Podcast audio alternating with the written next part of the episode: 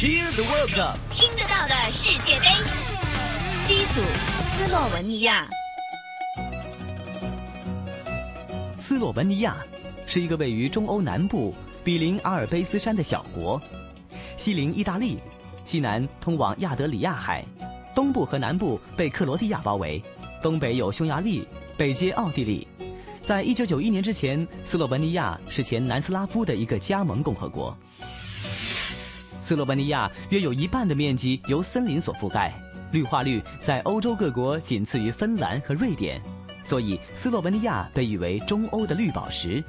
斯洛文尼亚的西北部是斯洛文尼亚阿尔卑斯山地，南部是石灰岩高原。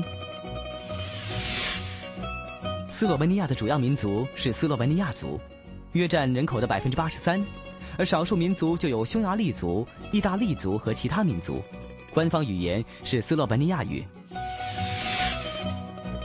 斯洛文尼亚属于中等发达国家，有着良好的工业科技基础，电力工业先进，森林和水利资源丰富，重视发展旅游业。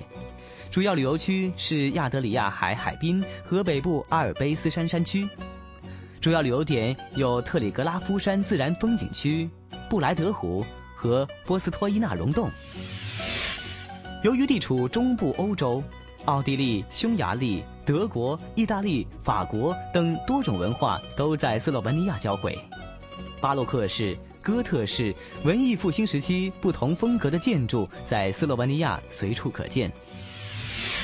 首都卢布尔雅纳的文化事业发达，有着全国著名的斯洛文尼亚艺术科学学院，其画廊、图书馆和国家博物馆在国内均享有盛名。世界杯三十二强，斯洛文尼亚。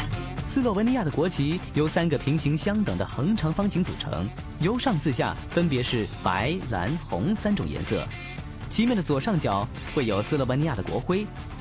不过，斯洛文尼亚国家足球队的球衣却是跟随着国家足球协会的会旗色调，用白色和绿色作为基调。提到斯洛文尼亚国家足球队的历史，必要知道的是，斯洛文尼亚是由中欧国家南斯拉夫分裂出来的。不过，在当年，在欧洲国家杯分组赛，斯洛文尼亚曾以三比零领先南斯拉夫，不过最终被逼和三比三，之后又仅仅输给西班牙二比一，最后又逼和了北欧强队之一的挪威零比零。作为一支年轻的球队，有这样的表现，令大家都不禁认同斯洛文尼亚国家足球队并非泛泛之辈。世界杯，听香港电台。